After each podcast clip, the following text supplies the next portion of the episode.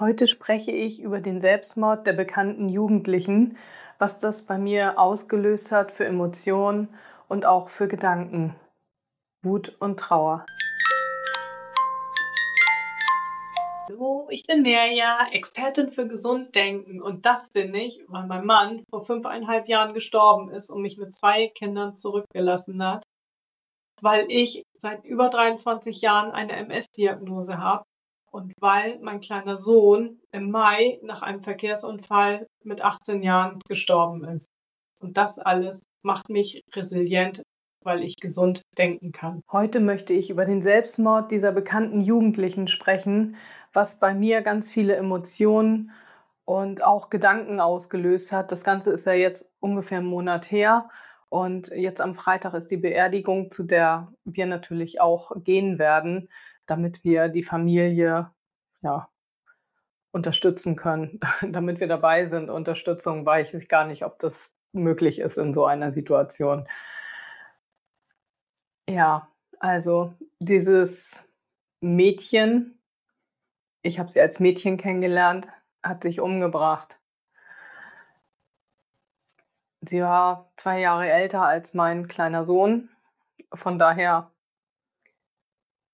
trifft mich das natürlich sehr. Das trifft uns alle, unsere ganze Familie trifft das und ja, nicht auszudenken, wie sehr die eigene Familie davon betroffen ist jetzt und was da gerade emotional und in den Köpfen vorgeht bei den Menschen.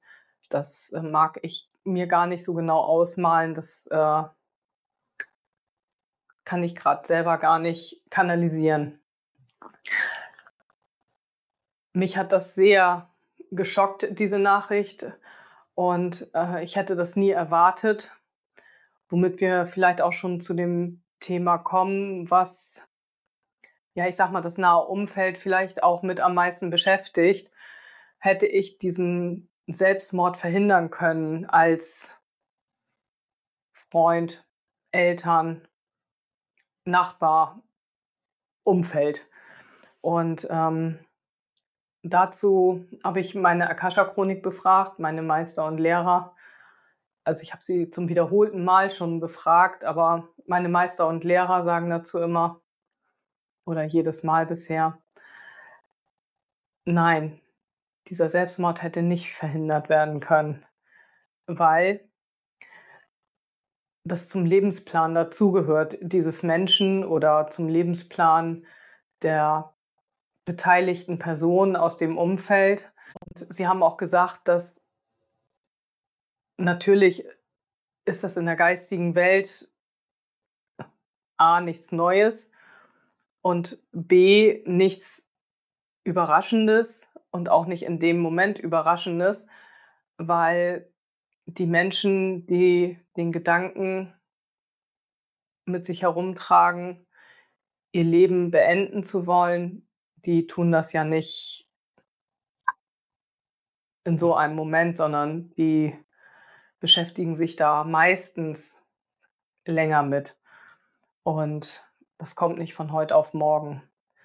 Aber meine Gedanken sind dann dahin gegangen, was muss dieser junge Mensch für einen Druck gehabt haben, dass er selber keinen Ausweg gefunden hat. Was bewirkt die Gesellschaft bei den jungen Menschen jetzt auf der Erde, weil ich denke, das ist ja kein Einzelfall. Also ich finde, da hat die Gesellschaft, wir alle, haben dann Anteil dran, wenn sowas passiert. Weil wir sind ja auch das Leben dieser jungen Menschen. Wir sind Vorbilder, vielleicht nicht immer so, wie wir uns das wünschen und ganz bestimmt nicht so, wie die Jugendlichen sich das wünschen. Meine Meinung. Aber wir sind Vorbilder, weil der Mensch lernt ganz, ganz viel durch Nachahmung, durch Nachmachen und ja, durch Gucken. Also mir wird ganz schlecht, wenn ich daran denke, was unsere Gesellschaft für einen Druck auf diese Jugendlichen ausübt und wie unsere Gesellschaft sich da vielleicht verändern darf, damit es ein harmonischeres Zusammenleben geht, dass jede, jede Seele sich frei entfalten kann, und zwar nach ihren eigenen Stärken und Wünschen und Träumen. Und dabei ist es ja egal, ob diese Seele, dieser Mensch graue Haare hat, schwarze, blonde, rote, pf, was für eine Nation dieser Mensch hat, also in welchem Land er geboren wurde und was für Eltern, also jetzt ahnenmäßig, welche Vorfahren er hat und ob das, der Mensch weiblich oder männlich ist oder sich vielleicht auch zu einem anderen Geschlecht oder gar keinem Geschlecht zählt, kann ich gar nicht verstehen, dass unsere Gesellschaft da so ein Problem mit hat. Weil der Mensch ist der Mensch die Seele ist die Seele.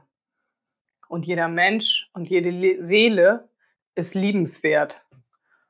Und ich verstehe nicht, dass es so viele Menschen gibt, die das nicht so sehen. Und da fehlt, da fehlt mir das Verständnis für. Und da werde ich dann auch wütend. Ich bin nicht so oft wütend, aber wenn ich darüber nachdenke, dann ja, ne, da könnte ich ausrasten, wie die Menschen teilweise mit anderen Menschen umgehen. Das zeigt mir dieser Selbstmord auch, dass es eben Menschen gibt, die diesem Druck nicht standhalten. Und ich glaube,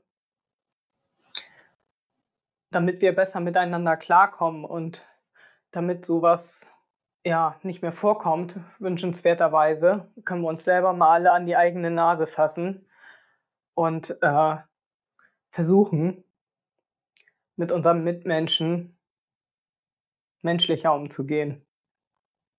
Das ist jetzt ein Appell an dich, an alle, die das vielleicht mal hören.